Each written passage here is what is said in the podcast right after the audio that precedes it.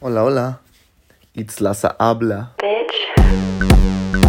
Güey, pero qué, qué, qué mágico momento, ¿no, Chris? O sea, realmente sí está...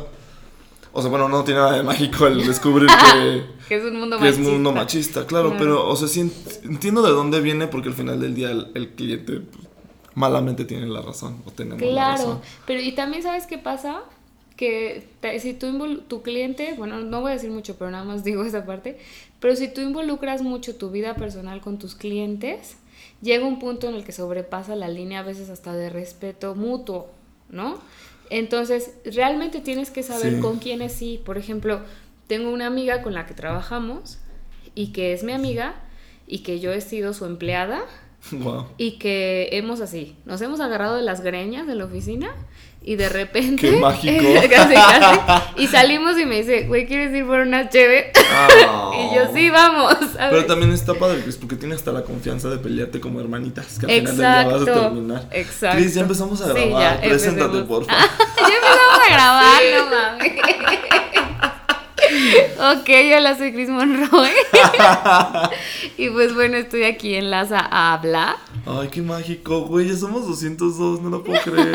Es que ¡Ay, qué! Sí, sí, sí me emociona porque es un largo, sí ha sido un trabajo bien, bien exhausto, de mucha subida, bajada, de aparecer, de no aparecer, de estar constante. O sea, sí, gracias. Cuando sean 2000, vas a volver a escuchar ese capítulo y vas a decir, güey, ya somos 2000 y me acuerdo cuando me emocioné que éramos 200. Güey, es que sí, sí me salió la, la lagrimita, así fue así como de, "Ah, gracias Dios, gracias gente, gracias, gracias, gracias, gracias. Oigan, el día de hoy estoy con Chris Monroy, es una chava, pues acá, bien talentosa, bien power. Me, me gusta mucho tu vibra, Chris. La verdad es que no sé por qué tardé tanto en dar contigo, la verdad. Me gusta lo que estás haciendo con, con mi podcast, porque ella es aquí mi...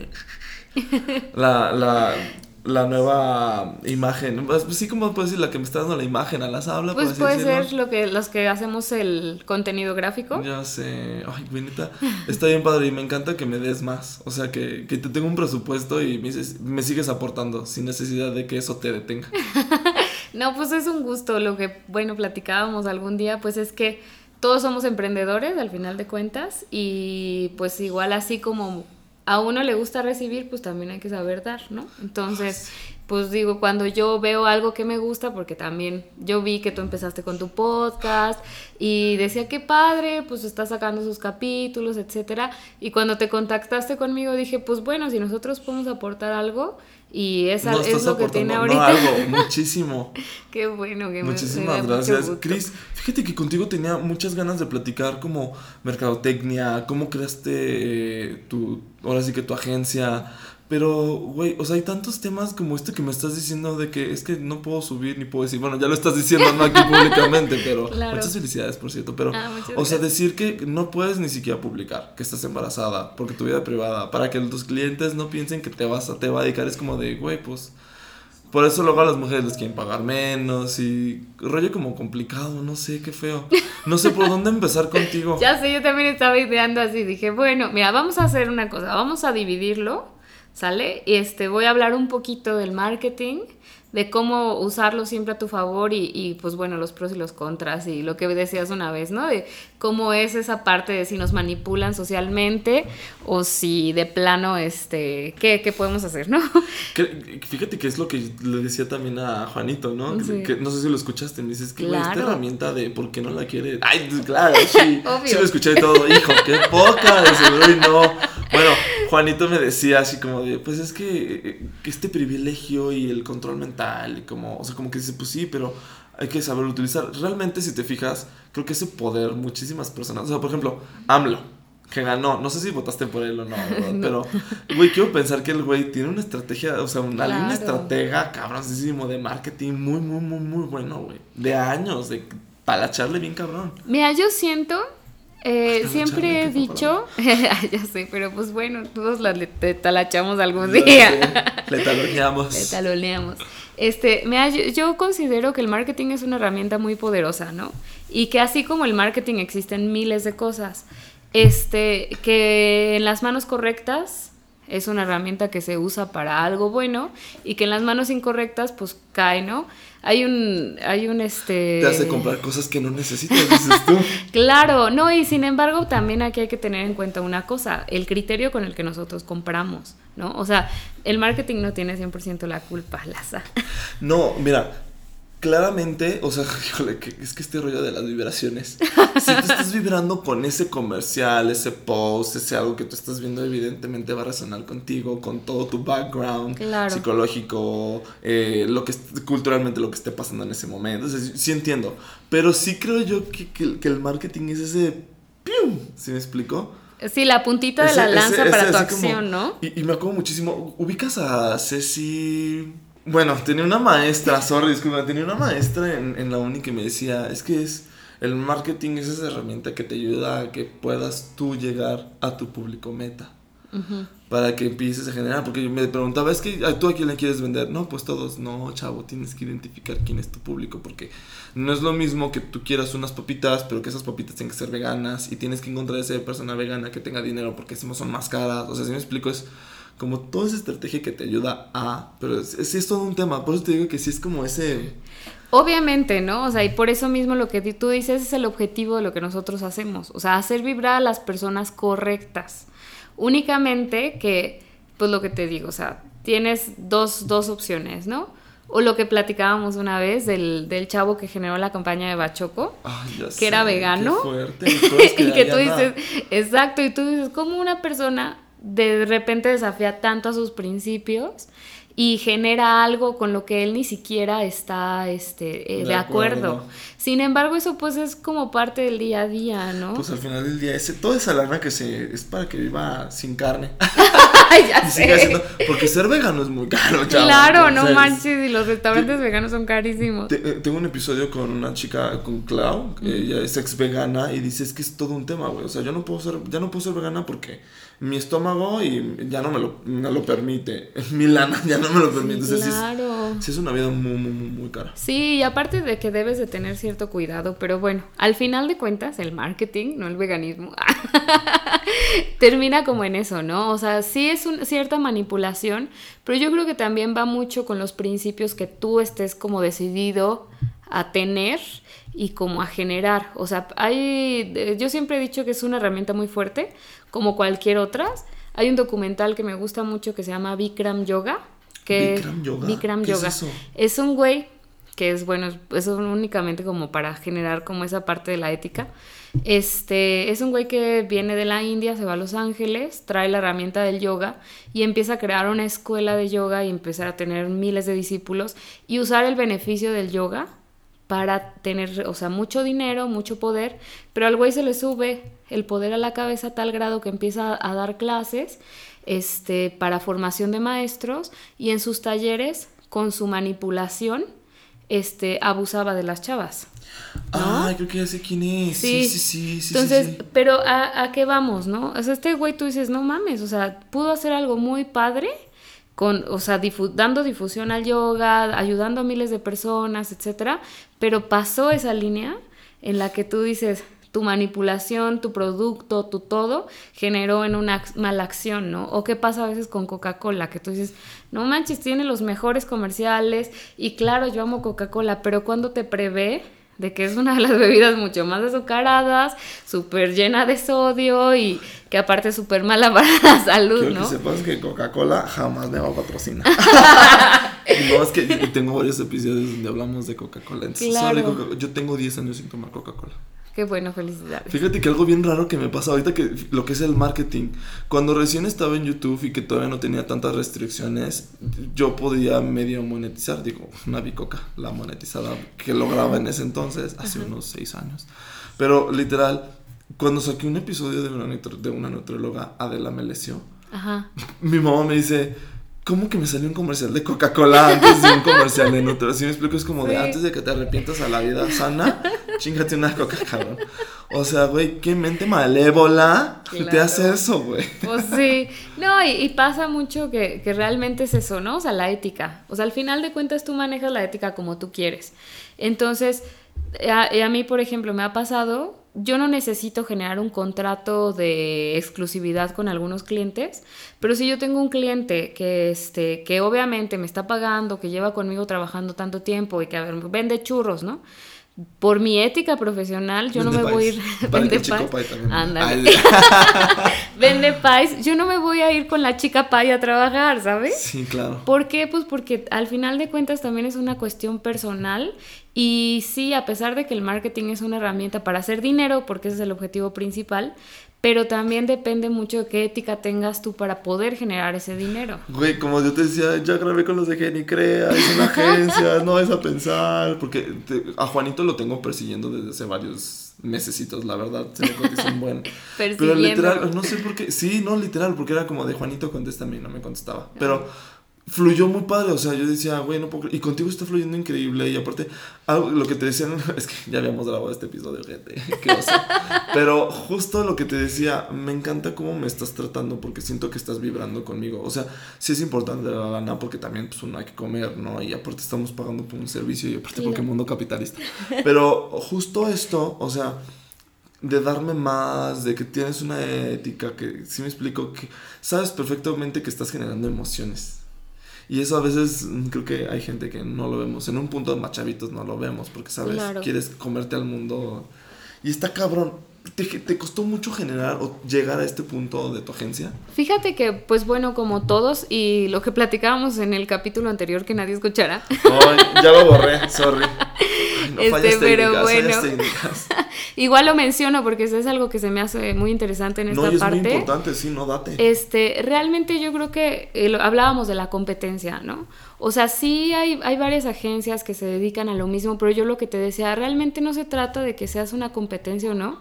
Tú lo acabas de decir ahorita, realmente la mercadotecnia, este, y, y todo esto, pues eh, va muy de la mano en la cuestión de que te sientas a gusto con tu producto y que sepas eh, hacer ese match con tu cliente y que tú puedas transmitir lo que tu cliente está buscando. Y pasa mucho con el arte, igual con el diseño gráfico. O sea, tú no vas a ir o con, el, o con un fotógrafo, ¿no? O sea, a ti te gusta un estilo de foto vintage, pues vas a contratar a un fotógrafo que se dedique a hacer ese estilo de foto, ¿no? Y no quiere decir que porque contrataste ese fotógrafo tú seas el otro fotógrafo que no contrataron y que seas el peor porque no te contrataron a ti, ¿no? O sea, realmente este, uno no lo ve tanto como competencia. Obviamente sí, si de repente tienes algún cliente ahí a la mira que pues tú dices, híjole, pues bueno, ni modo, pero más bien es como enriquecerte, ¿sabes? y yo he visto agencias que han crecido este, junto con nosotros, o sea, que han empezado, que empezaron desde más o menos la misma época y que obviamente también se han ido especializando y muchas han dado la rotación, ¿no? O sea, este, hay agencias que antes hacían marketing digital y ahora solamente hacen páginas web, o hay agencias que ya se dedicaron totalmente al contenido digital, etcétera, ¿no? Entonces, nosotros también hemos ido evolucionando y, y sí, sí llega un punto en el que de repente hasta uno como agencia dice, no, ¿sabes qué? Con este, nosotros trabajamos con, estos proyectos y puede ser que haya veces que tengas, lo que me decías hace ratito, una sobrecarga de trabajo y que digas, ¿sabes qué? Espérame tantito, ¿no? Pero llega un punto en el que no estás persiguiendo esa chuleta como en cualquier momento porque ya la cometiste muchos errores antes. Porque si buscar, fíjate que algo que... o sea, me alegra mucho que realmente, o sea, te dije, oye, es esto, te adaptas, te encanta, vibras con mi proyecto, sí, y que me aportes, sí, porque te digo que tenía antes una diseñadora y era como, si estás o no estás, era como que... Pero, o sea, entiendo, entiendo de dónde venía también ahí la experiencia, todo este rollo. Cris, entiendo que lo digital ahorita por la pandemia está así de que... Y que el TikTok, y que el Instagram hablábamos del contenido basura, pero tristemente ese es el que más deja, es el que te más permea. ¿Tú generas contenido basura? ¿Qué consideras que es basura? Mira, yo, yo creo que la, la, parte del contenido basura, este, es lo que te decía hace ratito antes de empezar a grabar, antes de que me sorprendieras grabando mis declaraciones íntimas. no, no pasa nada. O sea, pero no la molesten. Fans de El Hermano, no la me la molesten. Ella quiere disfrutar su matrimonio. Ahí es su matrimonio. Su embarazo sano, nada de redes. Pero bueno, lo que decíamos hace ratito es que yo creo que a mí se me hace como ese contenido basura cuando realmente no tienes un objetivo. O sea, no se trata de, de generar contenido por generar. O sea, lo que a veces decíamos, ¿no? Un influencer, bueno, eh, voy a hablar de un ejemplo que a lo mejor a mucha gente va a decir, no, es, eso no es contenido basura, a mí se me hizo una niña muy inteligente, no sé qué, pero ¿qué pasó con la Mars? ¿No? Oh. Por ejemplo, si vamos a Yo eso. Se, se me la aborrezco. Pero de- después lo analizas y tú dices, bueno, esa niña lo único que quería era fama, ¿no? Entonces, ¿qué And hizo? Exacto. O sea, llega un punto en el que tú dices, a pesar de toda la basura de la que habló, de la manera en la que se expresaba, de no tener fundamentos, etcétera, logró su objetivo. Entonces, para mí algo por el estilo es generar ese contenido basura. un condón por la nariz. Es, es que tú dices, güey, ¿qué es lo que estás dispuesto a hacer? Romper tus principios, este, empezar a hablar por únicamente tener likes, seguidores y dinero, ¿no? A mí eso es lo que se me hace un contenido basura. Un contenido basura que de repente mucha gente califica como decir, ah, pues es que esa foto no está bien tomada, ah, es que ese, ese trabajo de diseño a lo mejor no está bien hecho, pero tiene un objetivo, ¿sabes? O Los sea, memes, los memes tan, tan mal hechos que tú dices, neta. O sea, el, el meme entre más feo esté, más viral es. sí. Y es como de. O sea, entiendo de dónde viene, que es la mera manera de entretenernos. Pero, o sea, imagínate que. Se va a escuchar feo lo que te voy a decir, pero que una persona de recursos, de escasos recursos, esa es luego su fuente de, de educación. Claro. Es su fuente de información. O sea, imagínate que eh, con todo esto que está pasando en Afganistán, que te enteres y que sepas más y te- de- por un Por meme. un meme, claro, ¿Sí me explico? claro. O sea, imagínate. Claro. A eso hemos llegado. Pues te decía, o sea, entonces, si es basura o no es basura. O sea, como. Es que yo considero que, por ejemplo, tú tienes que saber evolucionarlo, ¿no? O sea, no se trata de que todo tu tiempo estés con- generando ese tipo de contenido, como lo que pasó con esta niña, que todo el tiempo era eso, era eso. Para mí, sí. eso sí era un contenido basura Turbo. porque, o sea, al final de cuentas, jamás tuvo un objetivo o un propósito. O sea, y pasa ahorita de que tú ves, ¿qué pasó con Pick to Line, no? Es, es una agencia. ¿quién es ese? O sea, es, es una, es una plataforma que hace infografías. Pick to line. Ajá, ¿no la has visto? Mm, no, es que soy diseñador de los malos. Es, a mí me encanta porque son infografías ilustradas, wow. pero están padrísimas y son informativas. Entonces, ¿qué es lo que hicieron ellos? Que agarraron el formato de memes, que es muy visual, muy sencillo, y lo llevaron y lo transformaron a una infografía bien perrona, informativa, con fuentes este, respaldadas. Al- no, no estoy 100% segura de que todas sean 100% buenas, Sí. pero pues al menos despierta tu curiosidad y hace eso, informar, ¿no? Entonces, ¿qué es lo que pasa? Que, por ejemplo, yo también de repente analizo mucho y veo el contenido, por ejemplo, de este Juan Pazurita. Un día Yo lo estaban, amo. sí, Ay, güey, es que ese niño. Pero ¿has visto su evo- evolución? Sí, claro. Ay, pues desde Vine. ¿Tú llega- llegaste a tener Vine? No. Yo sí, o ¿Sí? sea, yo era este niño así de Vine. sí, a lo mejor si hubiera tenido Vine, a lo mejor hubiera sido influencer ya. Ay, ella, pues Pero- puede que sí, porque tú cantas y tocas y Ah, hubieras conectado con varias personas. Sí. Es que el talento te viene de la familia, diles, Claro, chava, diles, claro. diles. Digo, siempre he estado metida en, la- en el, inmersa como en el arte y por eso me terminé dedicando al marketing y la publicidad.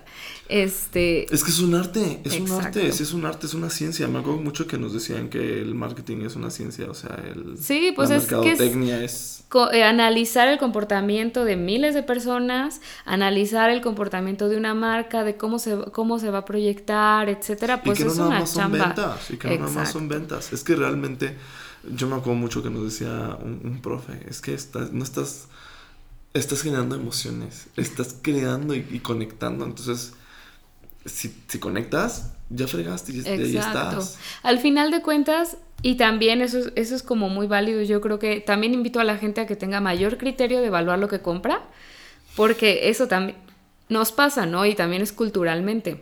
O sea, decíamos la vez pasada que cómo es que el marketing, bueno, nada más para aterrizar lo de Juanpa, o sea, Ah, perdóname, sí, este, yo, yo lo que veía, porque si no la gente iba a decir, bueno, esto, ¿por qué lo menciono? Porque Este, quieres hacerse viral, obvio. Obvio, Juanpi, porque quiero que me escuche. esto, por favor. Pero veo los primeros videos, ¿sabes? Y, y veo ahorita el material que tiene el niño. No, me está o sea, ha evolucionado un chingo. Yo quisiera que su el que le graba sus videos venga a y ahora. Ya sé. ¿Cuántos millones? No sé, uno. Ok, déjame juntarlo.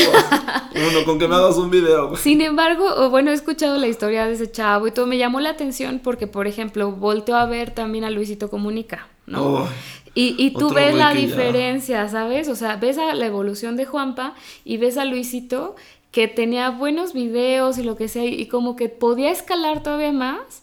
Y de repente empiezas a ver su contenido y es cansado, este, como que siento que no ha evolucionado lo suficiente. más bien siento que se estancó, no sé. Sí, por eso, o sea, al final de cuentas se queda y se queda trabado con esa parte del contenido amateur, por así decirlo, y es ahí cuando ya empiezan a generar lo que yo podría conceptualizar como... el contenido basura. Fíjate que en el caso de, de, de Luisito Comunica, en lo personal, o sea, sí me gustaba mucho. Sus videos en Japón, sus videos de que en lugares así, por ejemplo. yo vi el de. Chernobyl también. Fíjate que ese lo, lo, medio lo disfruté porque justo acababa de ver una película de terror, así de que Ah. Chernobyl que salen unos monstruos así, y como que dije, a ver si es cierto que salen los, ¿sabes? O sea, como que, obviamente no, pues, pero ese medio lo disfruté, no, el que sí me sorprendió muchísimo, el de Venezuela. Ah, ese sí no lo vi. Porque justo, o sea, como estaba el rollo de que acababan de salir, de que la cha- una venezolana así de no voten por AMLO porque es lo peor. Entonces como que los videos de... Y viven, o sea, bueno, vi- vivían... En ese entonces que Luisito Comunica subió sus videos, yo veía que Venezuela sí era como muy feo, o sea, le robaban sus cámaras. eh, no había eh, papel en, en- en las tiendas, en los supermercados. O sea, como un tema bien raro. Yo decía, ay, no, que no por este señor. Claro, pero sí, te digo, o sea, ves la comparativa y ves la evolución de cada uno y entonces ahí es donde tú entras el criterio, o sea, sabes identificar cuando alguien va empezando Sí, claro. y tú dices, órale, le está echando ganas, va con un objetivo, está perrón, pero ya después de que tú ves que lleva 10 años haciendo lo mismo, que no ha evolucionado y volteas a ver que va alguien del, a la par y que tú ves cómo se esfuerza, cómo su contenido ha evolucionado, cómo a pesar de que sigue, bueno, yo lo veo con Juanpa, ¿no? Que sigue haciendo comedia, el niño ya, o sea, ya lo ves como actor y como, o sea, y dices, güey, claro que hay un crecimiento, entonces ¿Eso ahí es donde que se rompe. Celaya? ¿A quién podrías para aterrizarlo aquí? Porque Celayita. Mira, te voy a ser bien sincera, ¿eh? No, no sé. No, no sabes. Ya te No. puso un dile paso. Sí, paso. derecho a tres pasos. Ah, ok, va. No, pero fíjate que de todas formas, o sea, no, no puedo decir que identifique a alguien que haga contenido así, porque también no es, o sea, no es mala onda ni nada, pero tampoco soy mucho de seguir este... Gente de Celaya. Influencers en sí, o sea, realmente yo he estudiado, a- o sea, literalmente ha sido de meterme a ver sus trayectorias de los influencers, porque cuando empecé a trabajar también con la estrategia de Paulino en algunas cosas, este, pues yo necesitaba ver cómo reaccionaba cómo era una figura pública. Entonces, pero no es de que, de hecho, yo a Juan Pazurita, así que tú digas, ah, lo conozco desde el Vine, no. No, o sea, lo conozco desde hace poco y yo decía, bueno, a ver, ese niño tiene muchos likes, ¿qué está haciendo? ¿No? Y veía Y su te terminó gustando su Y contenido. me terminó gustando y después es que es muy lo- bueno, no sé quién le maneje la carrera, pero Pues es que factores. también, exacto, y aparte el niño es muy creativo y tiene esa parte de la evolución y también es una persona estudiada que se mete a investigar, entonces eso es lo que se ve, ¿no? Fíjate que Pero sí. tocas el tema del influencer y cada vez dices, ya tiene una connotación tan negativa el influencer. Sí, pero Sí, o sea, el, el- estos influencers de Guadalajara que, que, que le, le dieron 500 pesos a un, a un inmigrante para agarrarle el- su parte íntima. o sea, Ay, no manches. Es que, No, por ejemplo, ajá. esas cosas, ¿sabes? Pero lo peor es que la gente lo estaba viendo ahí. O pues sea, tú dices, sí. el, el detalle dices, ¿a quién le das poder? Mira, híjole, es que siempre que toco este tema, siempre me arrepiento. Hay un influencer aquí en Celaya y no me gusta. Y tengo conocidos que lo siguen, hablan mal de él. Y todos lo siguen. Y digo, bueno, ¿Y para, ¿para, qué lo sigues? Ajá, justo. Sí, justamente platicaba con una- unos amigos hace poco que pues es el poder que también nosotros tenemos y pasa, ¿no? Con la al final de cuentas estás utilizando un medio de comunicación que estás haciendo llegar miles de cosas. Entonces, tú como mm, comunicólogo, por así decirlo, aunque no tengas como la licenciatura, tienes esa responsabilidad de decir, bueno, que sí, que no, ¿no? Y te debes de tener ese criterio de decir, solamente lo estoy haciendo para que la gente me siga, elevar mi ego y mi bolsillo, o lo estoy haciendo por realmente por vocación y porque es algo que me gusta. Fíjate que a una vez me lo preguntaron, Chris, y te voy a ser bien franco, pues es como que siempre lo he hecho. Lo hago con mis amigos, con los proyectos de mis amigos, o sea, porque empecé a sacar como este de los top 5 y me decía la gente, o sea, pues falto yo, y yo, ay, pues sorry, no te conocía, o sea, pero realmente sí es que la gente sepa y que se entere y que están haciendo cosas, porque mira, yo estoy como, eh, desde muchos años mi, mi mamá siempre me ha dicho, y mi papá, pues uno es donde come y tienes que ser feliz en donde estés, porque el clásico de que, ay no, yo en Timbuktu sería feliz, ¿sí me Ah, explico? sí, Entonces, claro. güey, pues disfruta que estás aquí, entonces todo lo que está pasando, más la inseguridad, más COVID, como, güey, pues hay que hablar algo chido donde estamos viviendo. Entonces siempre he pensado que la gente que habla mal de donde vive, pues que se vaya, que se retire. Porque pues, sí me explico, siento que es el, le hecho más daño. Claro. Entonces, eh, pues, si veo tengo la oportunidad, las redes sociales son una herramienta, como tú dices, pues hay que utilizarlas para algo chido. Exacto, y es que realmente ahorita eh, la evolución de la mercadotecnia también, y es algo que también yo he platicado mucho con Paulino, es que tú ya eres capaz de lograr hacer lo que tú quieras. ¿Por qué? Porque ya está a tu alcance contratar a alguien que te ayude con el diseño gráfico, que te haga un video, que te haga unas fotos, que te genere una estrategia. Ya no tienes que pagar miles y millones de pesos para salir en la televisión. Sí, porque la tele justo ya... Ya, es que, bye. que también es, es, es bueno, porque ya no le das tanto poder a la tele. Exacto, pero realmente también tú puedes, o sea, si tú quisieras llegar alto y decir, pues a muchos chavos, por ejemplo, que estoy inmersa en el mundo de la música y que hay gente que dice, no, es que yo quiero ser famoso y bla, bla, bla, pues ya lo puedes hacer, ¿sabes? O sea, que es lo único que tienes que hacer es invertir, ¿no? Y como en cualquier negocio. O sea, pues tienes que seguir, ese- eh, dar ese seguimiento. Pero también ese es el problema de que esté tan al alcance de todos que de repente ya se Sí. desvirtúa. Ahí tienes miles de opciones. Exacto. Y, y también ya se desvirtúa donde lo que tú calificas que es bueno y que es malo. Pero, pero al final del día creo que es- influye mucho también, por ejemplo, tu agencia, Genicrea, eh, varias otras agencias. Creo que cada una les mete un estilo y tiene este como, o sea, porque siempre va, se va a desenvolver la que brille y la que le siga, el, sea constante, disciplinado. Porque yo, por ejemplo, yo, yo en lo personal, dices que yo no tengo ningún talento. Pero creo que, eh, o sea, ahorita que he sido más constante durante el año, pues ahí la llevo como más, ¿sí me explico? Claro, es que aparte, sabes, o sea, el talento no es algo con lo que realmente nazcas, ¿no? O sea, por ejemplo, en mi caso, pues yo ahorita puedo decir que canto, pero cuando yo empecé a cantar, yo era súper desafinada, este, me daba pánico escénico muy cañón. Wow. Este, o sea, muchas cosas así que realmente lo único que logró que yo pueda decir que soy cantante Sí. es trabajar. Pues sí. Claro, entonces eso pasa también a veces, es, es la cuestión de la autoestima, ¿no? O sea, de decir, pues sí, ahorita no soy nadie, pero pues ¿por qué no lo intento, no? Y a lo mejor, bueno, aquí voy a meter mi nota así con para el Date. para el Que podcast suene- anterior, Que suene lo más orgánico. que suene lo más orgánico posible, chaval. Sí, pero para el podcast anterior, que yo era lo que yo te decía, este, con este Juan, ¿no?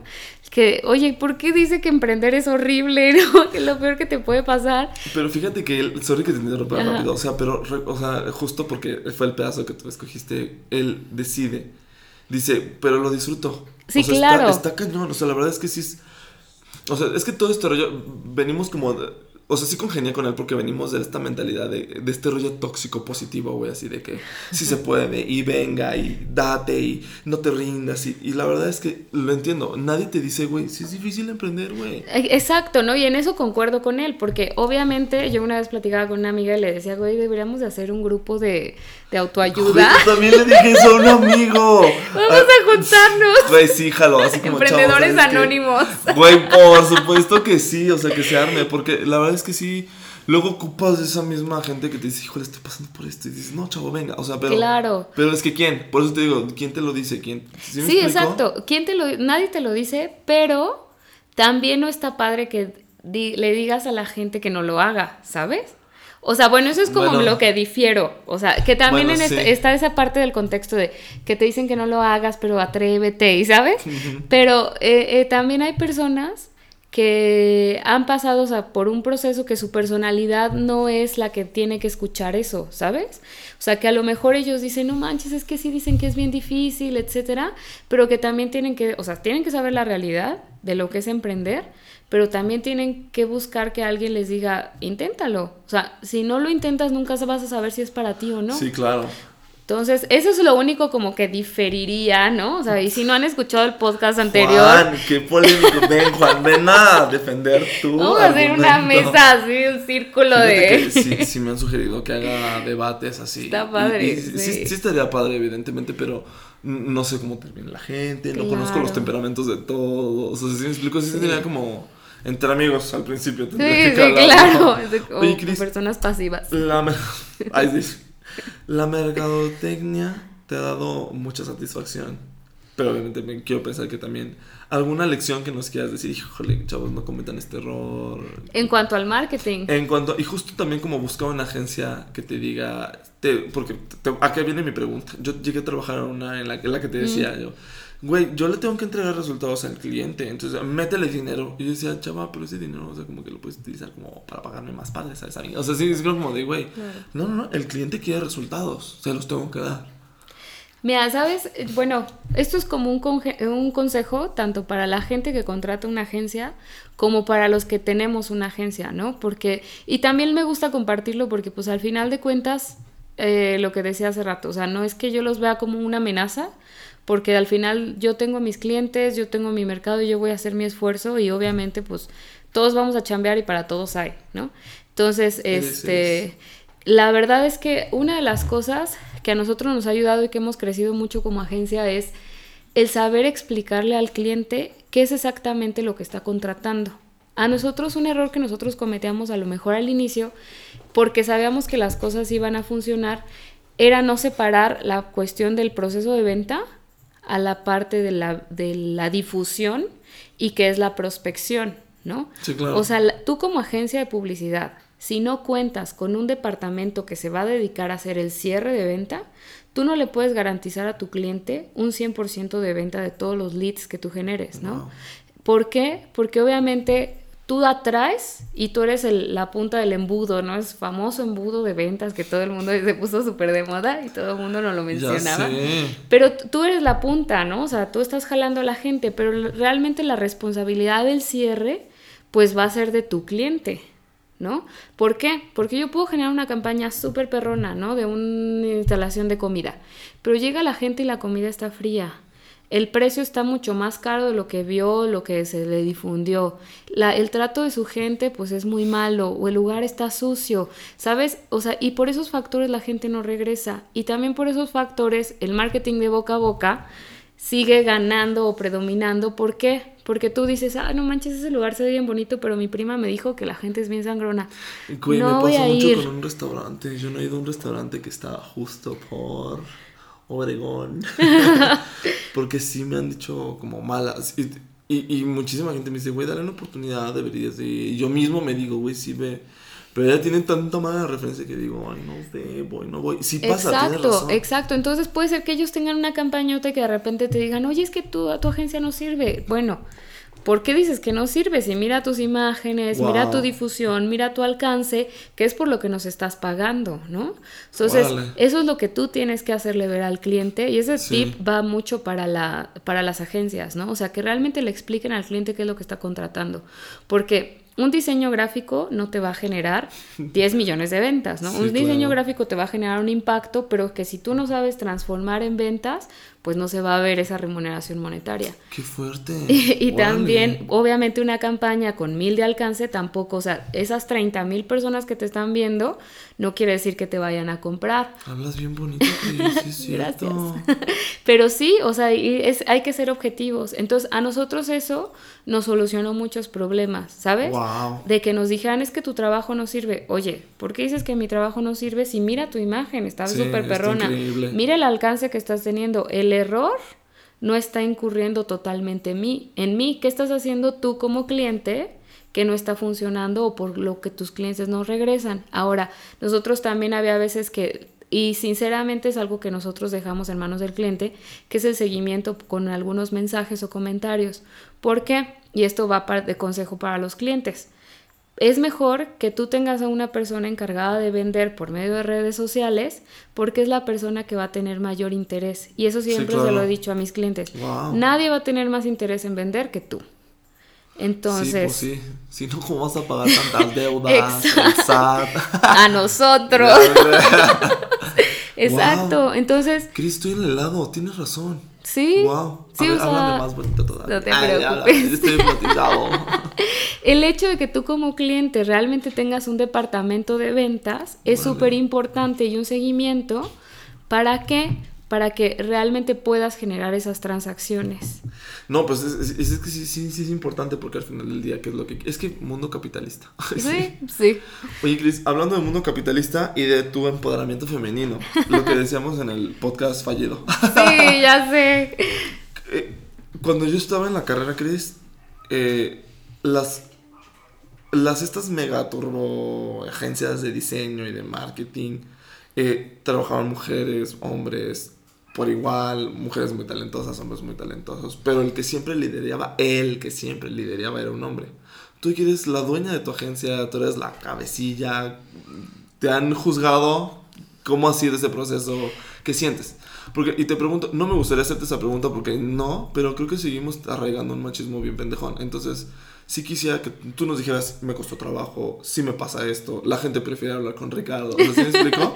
Y fíjate que sí, ¿eh? Justamente sí hay mucha gente que prefiere hablar con Qué Ricardo. poca. No, yo siempre prefiero hablar contigo, Ricardo, no es nada contra ti, amiguito. Pero, sí, yo ¿sabes? Luego, luego las clientas, ay, Ricardo, que venga. Ricardo. O sea, tú lo usas. Lo tú dices, uso. lo usas como el hook. Realmente aquí el machismo no existe. No, pero fíjate que realmente, bueno, una de las cosas que también quiero agradecer porque sé que todos mis compañeritos van a escuchar este podcast, este... Oblígalo. Los obligaré. Les voy a preguntar así, oigan, mañana tienen una tarea. Este, no, realmente creo que hemos manejado, somos tres socios en la agencia, es Marcos, Ricardo y yo. Este, A y la te verdad, no, él está en Guanajuato, capital. Ah, pero sí, saludos. Hola, Marco. Ya ni porque eres mi diseñador. Ya sé. El que Hola, me Marco, te está amo. Sí, sí te conozco. Hola. Entonces, este, bueno, somos tres y la verdad es que, bueno, Marcos se integró hace poco y Ricardo y yo generamos una muy buena mancuerna y sí, como dices, o sea, sí puedes decir que a lo mejor yo estoy como a cargo de ciertas cosas, pero lo que te decía la vez pasada, creo que hemos manejado este, nuestras debilidades y fortalezas en equipo, que la verdad yo sin ellos pues no podría, ¿no? O sea, somos un equipo muy padre y que ellos te impulsan en lo que te hace falta y viceversa.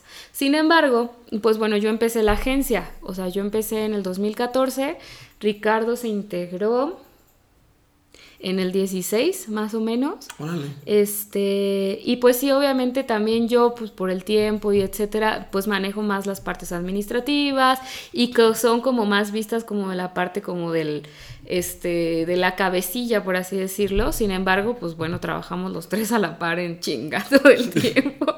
Pero bien, sí, fíjate que, bueno, lo que te platicaba en el podcast anterior es En que... el podcast fallido. en el podcast fallido, es que realmente en general en la industria, o sea, el hecho de que tú seas mujer es una piedrita, ¿no? Y te lo contaba porque una vez en la agencia de un- donde trabajé en Monterrey, aparte, Monterrey, una cultura todavía mucho más machista que Celaya, Yo no lo podía creer. Yo no lo podía creer hasta que mis amigas de Monterrey me contaban y yo decía, bitch, what? no, es sí, Monterrey. no, no manches, es que mira, Monterrey es una ciudad muy desarrollada industrialmente, Está bien preciosa. pero está muy bonita, súper contaminada.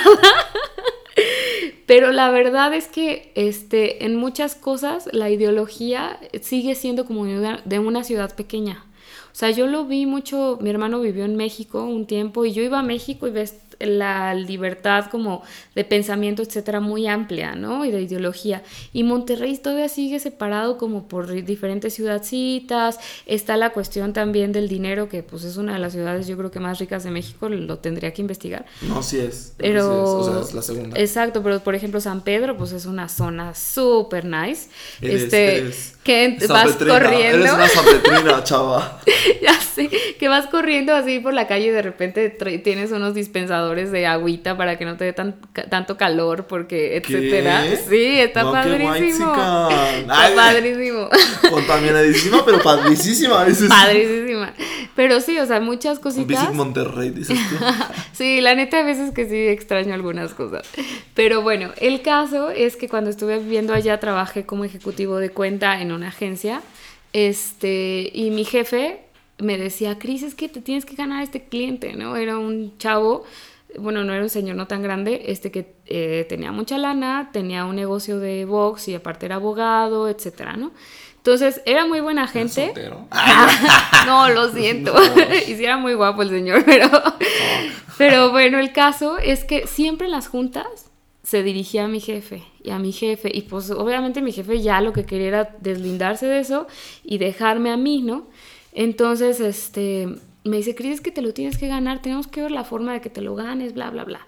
Pues hasta un día que hicimos una comida, un día hicimos una comida, fuimos a comer a, a un restaurante muy rico allá en Monterrey y este, y empezamos a platicar y pues eran, eran tres hombres y yo, ¿no? Wow. Entonces, este, llegué a la mesa y todo, y pues ellos platicando, etcétera, y pues Chris, lo que te dije también la vez pasada, yo siempre he sido muy relax en muchas cosas, nunca he sido nada, este, super nice, así de que, ay, mi taconcito, de- o sea, soy malísima para caminar en tacones, pero sin embargo me le echaba ganas, ¿no? O sea, Ajá, para claro, ver esos claro. clientes, y este, y ya llegué, pero al final de cuentas, simplemente por ser mujer no tienes como toda la atención, ¿sabes? O sea, en cuestiones de decisiones, de estrategia, etcétera.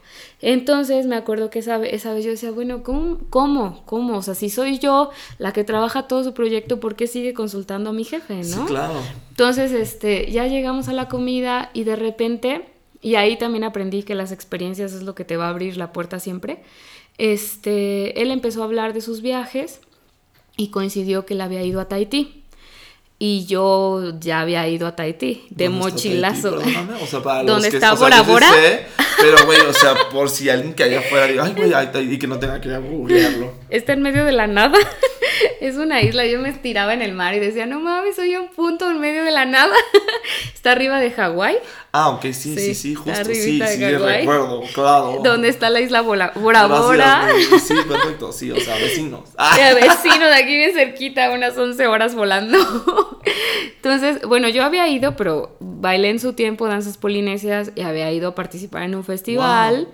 y este y me había ido a dormir a una casa con 17 per- no, 27 personas, nos dormíamos en el piso, teníamos solamente ventilador, ¿sabes? O sea, me fui casi un mes. Este, sí, estuvo increíble, ¿no? Pero obviamente el güey se fue de luna de miel con su esposa, este... Sí, conectaste, dijiste, güey, o sea, Yo obvio. dije, claro, yo también he ido a Tahití, ¿no? y aparte tuve suerte, ¿sabes? Eso no te lo conté, pero tuve suerte que uno de los chavos que conocimos allá trabajaba en el Four Seasons, donde este güey se quedó. Wow. Entonces yo, pude- yo no me hospedé en el hotel, obviamente, pero nosotros fuimos a un performance que hicieron unos Ahí. amigos ahí. Entonces, este, pues lo conocí el hotel y la goma y bla, bla, bla. Entonces, pues ya se cuenta que, este, conectamos así de que, ay, sí, claro, yo conozco Tahití. Y, y en eso volteó y me vio y me dijo, o sea, ¿cómo es posible, no? Así que tú conozcas. Porque dice- Monterrey. y ya me dice, él, oye, no, pues qué padre, ¿a dónde fuiste? Ya le dije, no, pues fui a Morea, fui a Bora Bora, fui a Papete, bla, bla, bla. Y al otro, ah, órale, oye, ¿no te pareció de hueva? Y yo, no. le digo, bueno, es que yo no fui de luna de miel, le digo, yo me fui en desmadre, fuimos a bailar, etcétera, ¿no? Ya le platiqué la historia. Y este, y él me dice, ah, órale, qué padre. Pero a partir de ese momento, Laza, o sea, Cambió. cambió por completo Wow. y me empezó a respetar. Y a partir de ese momento mi jefe pudo dejar de ir a las juntas y empecé yo a llevar el proyecto, ¿no? Órale. Entonces fue ahí donde... Pues qué ventajoso, qué privilegiada. claro. Imagínate que nunca te hubiese ido a Tahití. Exacto. ¿Tahití? De que... Haití. No. Tahití, con T. Todo mal, ¿no? Tahiti. No, es Tahití. ¿Cómo Sale. crees? Es que Sí. qué importante, o sea, qué feo, qué padre. Sí, claro. Te tuvo que haber respetado desde un principio, pero mira, Exacto. qué mágico. Sin embargo, pues bueno, ahí es donde tú ves y platicaba justamente también con una amiga que ella está como más metida en la industria este como automotriz, aeropartes, Uy, etcétera. De en todo, o sea, Olvídate, heterosexual sí. y de heteronorma, todo lo que da. Ya sé. Entonces llega un la bendición la punto. tiene. Sí, ya sé, no manches. Y platicábamos de eso, ¿no? O sea, de lo difícil que a veces es ser mujer. Porque bueno, ya yo que superé esa parte, ¿no? Y que era, fue como de los pocos obstáculos que llegué a tener. Porque también este, en las áreas de comunicación también hay mucha mujer. Entonces, dentro de la agencia, muchos de mis de las cuentas que manejaba eran manejadas por mujeres. Entonces, no me pasaba tanto. Aquí me pasó con un dueño de negocio, ¿no? ¿Cómo crees? Entonces, este, pero bueno, ya, ya superando esa parte de, de ser empleada y de estar trabajando, llega la parte en cuanto eres dueña de tu negocio, ¿no? Entonces, este, una de las cosas que me llegó a pasar aquí en Celaya, que fuimos a ver a un cliente, este rancho, pero ya, Bueno. ya menos. a un prospecto, ni siquiera fue cliente, ¿sabes? Verde. Este, íbamos Ricardo y yo. Por, para esto yo, o sea, yo a Ricardo lo uso únicamente con las mujeres que se vuelven locas por él. Ah, y Andy Haces ahorita me va a estar escuchando y va a decir, Cris, ¿qué estás diciendo? Está bien, o sea, son estrategias. Sí, son eh, Para estrategias. un bien común. No, pero sí tenemos algunos clientes que les digo, ay, mira, esta muchacha se muere por ti, márcale tú, ¿no? Así. Entonces, este, pero obviamente él sabe perfectamente y siempre he sido súper, este, respetuoso. hermano, ¿eh? Ah, el Faust. Saludos, de seguro también lo van a escuchar ojalá. podcast. Mm. Este, pero... Pero bueno, yo siempre he sido, o sea, y él, y yo sé que Ricardo tiene una ética impecable, entonces Wow, realmente Es lo hace por es trabajo. Sí, la verdad es que sí. Qué chido. Entonces, este, pero bueno, una vez fuimos los dos a una reunión y no, Siento que es este, historia de terror. pues sí, algo así. Qué horror. Este, fuimos a la reunión y este, y ya estábamos platicando. Y te digo, yo siempre he sido así de que, digo, yo eh, también, este, yo creo que por eso mi marido se enamoró de mí. Ah, Ah, eso, mamona. porque así le- me decía, ¿quieres una caguama? Va, antes cuando éramos novios. Caguame Antes, antes de salirnos a dar la vuelta nos echábamos una caguama los dos. Guau, qué- No sé Y- qué opinar respecto no a sé- eso. ay, es que yo es no tomo, yo no rico. tomo. ¿No cosas. tomas? Tengo ya, este año cumplo tres años sin tomar. No Pues te digo, no sé qué tan mágico, tan conector es una caguama. Bueno, algunas de mis amigas es, ay, por favor, sírveme el envaso. Y yo, Ah. no, dámela en la botella, ¿no? O sea, en mi entonces, porque ahorita ni tomar puedo. Pero siempre he sido muy, o sea, muy vale madres, por así decirlo. O sea, no me importa que si el lugar es como muy nice o no es nice, ¿sabes? O sea, como lo que tú decías, o sea, donde estés, pásatela bien. Siempre he sido como de esa filosofía. Entonces, no soy muy fijada en muchas cosas, ¿no? A veces me dicen, ay, no te fijaste en eso?". No, la neta no. Sí, justo. O sea, ¿por qué? O sea, ¿sabes? Entonces, en esa parte, pues, o sea, yo iba con él a, a la reunión y este, y también he sabido lidiar, o sea, en el aspecto de que, bueno, son hombres, aparte de que tengo un hermano y que me he llevado con muchos hombres toda mi vida, pues sabes cómo encajar, ¿no? O sea, a veces platicar ciertas cosas, no ser tan formal, etcétera, ¿no? Entonces estábamos ahí Me platicando imagino. y este y de repente uno de los chavos le dice a Ricardo, o sea, pero así como si yo no existiera, ¿no? O sea, eso me dio mucha risa. Le dice, oye, güey, ¿y qué se siente tener una socia mujer? Verde, güey. Y yo así, Le hubieras escupido en ese instante. pero sabes, en ese momento no, se- no te cae el 20. O sea, como que dices, como, ¿por Sí. qué está preguntando eso? Y, y Ricardo de lo más relax, así como también sacado de pedo. Pues, ¿cómo que qué se siente? Pues, pues es que sí, los negocios se cierran pisteando, no sé qué. Dice, pues sí, ella Ah, pues pistea igual que Sí, yo. pues, así es por eso, güey, saca las guamas. Antes no te dijo. Verde, Entonces así, no, pedo. que sí, que no sé qué. Y dice Ricardo, pues no, güey, o sea, pues yo con Chris de repente tenemos ganas de ir a trabajar a un bar y nos vamos a un bar, o sea, y, y a Ricardo así como que se le quedó, ¿no? En el olvido, o sea, no lo registró ni siquiera. Y este, y ya, pero yo después me quedé pensando y dije, bueno, o sea, ¿por qué? O sea, ¿por qué lo tienes que ver así, no? O sea, ¿por qué tienes que ver al dueño del negocio fuerte, o, el, o al ejecutivo chingón como hombre? Y qué borracho. ¿No? O sea, aparte, que, que me llama la atención. También digo, por tema de que yo no tomo, pero. Exacto. ¿Qué necesidad de.? Y es que es- eso también es un prejuicio, ¿sabes? De que los mejores negocios se cierran en el table o, o en un bar. ¿Qué? Y tú, eh, sí, mucha Ay, gente sí, así lo tú, dice. Y tú yendo a un table a cerrar en un yo, deal. eh, eh, Ya sé. Es no manches. Vale madre, dices es que no me importa, ¿no? Ahorita me dan más miedo ir al table, no porque me espante, sino por la situación. Pero Oye, este... que ya se la edita mejor. eh, Ah, no ya sé. padre. Sí, no, no está nada padre. Pero bueno, el caso es que realmente como dueña de un negocio sí te enfrentas a ciertas cosas. Este, Wow. El hecho de que seas mujer, pues sí te frena a veces en algunos criterios, por ejemplo, lo que te contaba. Y pues para la gente que nos escuche, pues ya se va a enterar, mucha gente no sabía. Este, pero la cuestión de mi embarazo, ¿no? O sea, tú como mujer, hay veces que está ese prejuicio de que es que es mujer y va a ser mamá, ¿cómo nos va a atender? Y tú, pues tengo todo un equipo de trabajo, este, voy a ser mamá, no me voy a morir, ¿sabes? Existe el internet todavía. Existe el internet. O sea, y aparte, este, también hay veces que nosotras mismas nos frenamos, ¿sabes? O sea, el no, hecho de que. Eso hay sí no veces... está padre. Exacto. Te entiendo porque comunidad LGBT luego así somos también, entonces. Entonces también yo creo que aquí sería como una invitación a, pues, a todas las mujeres a que realmente no generemos esos prejuicios sobre nosotras mismas. O sea, por ejemplo, en, ahorita en el caso, ¿no? Este, mi mamá me decía, oye, Cris, pues tú eres patrona, te vas a poder tomar, ¿qué? ¿Dos meses de, de incapacidad? Y yo, ja, ja, ja, mamá. Sí, claro, mom. Sí, yo lo que quiero es que sea Pero- natural para trabajar al día siguiente. Yo voy a defender ahí a tu mom, porque también tu mom es de otra época. Claro, Entonces claro. trae otras ideas. Pero tú dices, bueno, mi mamá es de otra época. Sí, pero, pero- ¿cuántas sí. mujeres son No, de esta ah, sí, época? y que siguen pensando lo Y que mismo, siguen es- pensando lo mismo, Bueno, ¿no? Y también respeto muchísimo a las mujeres que eso es lo que quieren, ¿no? O sea, porque dicen, bueno, mi vocación es ser mamá y a mí eso es lo que más feliz me hace. ¡Qué chingón, ¿no?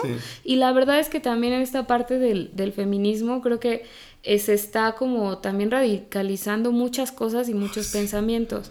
Yo la verdad no puedo decir, y a mí no me gusta como encasillarme en un género de nada, ¿sabes? O sea, no puedo decir que soy este comunista o socialista o existencialista O capitalista. o capitalista, ¿sí ¿me entiendes? ¿Por qué? Porque al final de cuentas todos tenemos algo de algo.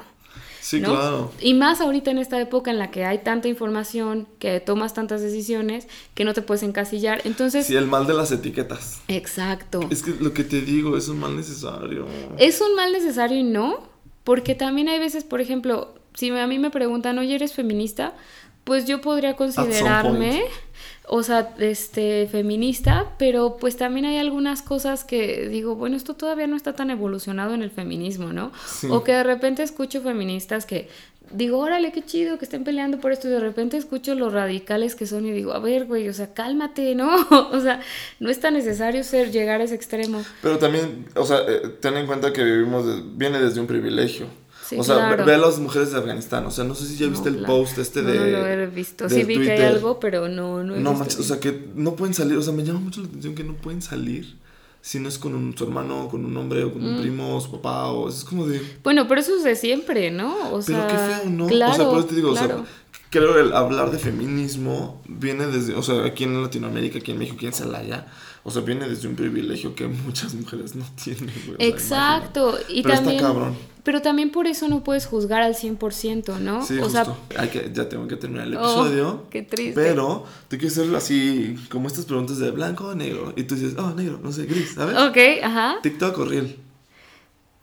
Toma. este, Real. Ok. Justin Bieber o Britney.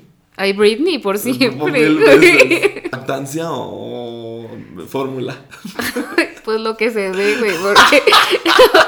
no, ahí sí también yo no voy a hablar, no sé cómo me vaya a ir en. Centro, la Alameda. Ay, la Alameda. Mil veces. Sí. Cris, muchísimas gracias. No, a Te ti, agradezco Laza. un buen. Muchas gracias a ti. Te saqué de pedo con las últimas preguntas. TikTok horrible. Y yo, TikTok horrible, y tú ninguna. pues lo que me guste más a mí. Va a ser como Juanito, odio las redes sociales. Ya sé, ay, mi Juanito, pero fíjate que conecté con él muy mágico. Sí, la neta, yo no lo conozco, no tengo el gusto, ojalá algún día coincidamos. Van a coincidir, vas a ver. Deja que Este, pero he, visto, soy muy stalker de mis competencias, Se llama benchmarking. Se llama benchmarking. pero siempre estoy viendo y una vez vi que alguien lo siguió y que lo etiquetó y dije, órale, qué padre, y también tienen un podcast, etcétera, ¿no? Sí. Entonces, te digo, la neta, qué padre, mis mejores vibras para todas las agencias de Celaya. Y pues muchas gracias, Laza. No, eres a ti, es tu momento influencer. ¿Dónde ¿En me pueden podemos encontrar? en tus redes sociales? Mira, estamos en Instagram como tal de mi agencia, estamos en Instagram como agencia RM, en Facebook estamos como RM Marketing, Y RM Marketing Vancouver, porque también tenemos por allá una sucursal. internacional, girl. Oh my gosh. Tenemos una sucursal, ya luego les contaremos porque está padre también la parte del mudarte a otro país porque muchos de nuestros clientes son latinos. Entonces Wow, está padre chido. eso, sí. Qué increíble, la verdad. Sí, este, y bueno, a mí me pueden encontrar como Cristina Monroy. El Facebook, la verdad, la fanpage la tengo súper abandonada, pero el Instagram sí le doy un poquito más de movimiento y estoy como Cristina Monroy MKT. Y Wow, ahí subo. respira, respira. Padre Ya. nuestro. El momento influencer se acabó. Te digo que les tengo que Excelente. explicar también que el momento influencer es así de, es que, o sea, porque Juanito y muchos otros, es que, güey, pues mis redes, ¿no? Le dije, güey, no, este es tu momento, porque es como esta sátira, este sarcasmo, Ah, esta ironía, ¿sabes? Déjame meter un condón por la nariz, güey. Sí, Ajá, exacto. Y, y es que he tenido invitados, voy a quemar a los invitados, yo creo, pero sí he tenido gente que, sí, me puedes encontrar, ¿eh? Hasta se pavonea, güey, pero está padre, o sea, la verdad es que sí está padre, porque justo es eso, como que la, no sé, siento que es como el, el feeling del... Sí, del influencer. ¿no? Pues sí. Quién sabe, yo si fuera influencer no sé qué haría. Ay, no, no, yo te digo que ahorita traigo más como esta palabra que te decía líder de opinión, pero es- yo creo que te digo que es tema para otro podcast, ¿vuelves? Sí, Todos mis volvemos. invitados en algún punto tienen que volver. ¿Qué Claro. tanto han evolucionado? ¿Qué tanto se estancaron? Ah, ¿No se atrasaron? ¿no? Digo, porque también nos pasa. O sea, Claro. la gente claro. siempre piensa que es pum, pum, pum, pum, pum. No, No. güey. O sea, somos una campana de Gauss. Ya sé. Pero bueno, me la vendí. Mándale la, La vendí. vendí a todos los que nos escuchan. A los la salivers. A a los la- que, que pongan sus. ¿Cómo se llaman? Ay, Sus fondeadoras. eh, de fonden, por favor, sí. el podcast. Suscríbanse, el follow. ya Sigan la- las redes, denle like a todos los posts a partir del mes de. Ah, Ay, no, a todos. No seas a envidiosa. todos los Es a Está bien, está bien. Ya sabes que no soy envidiosa. Pero No, sé que sé te que sigan no. en tus redes. Y pues bueno, sigan Ay, escuchando más capítulos. Que sí. Muchísimas gracias, Chris. No, a ti las Y felicidades. Espero Ay, que se muchas venga gracias. con mucha bendición. Con la torta. Esperemos una que señora, güey, qué horror. Ya sé. Ay, no, ya, voy a cortar esto. ya.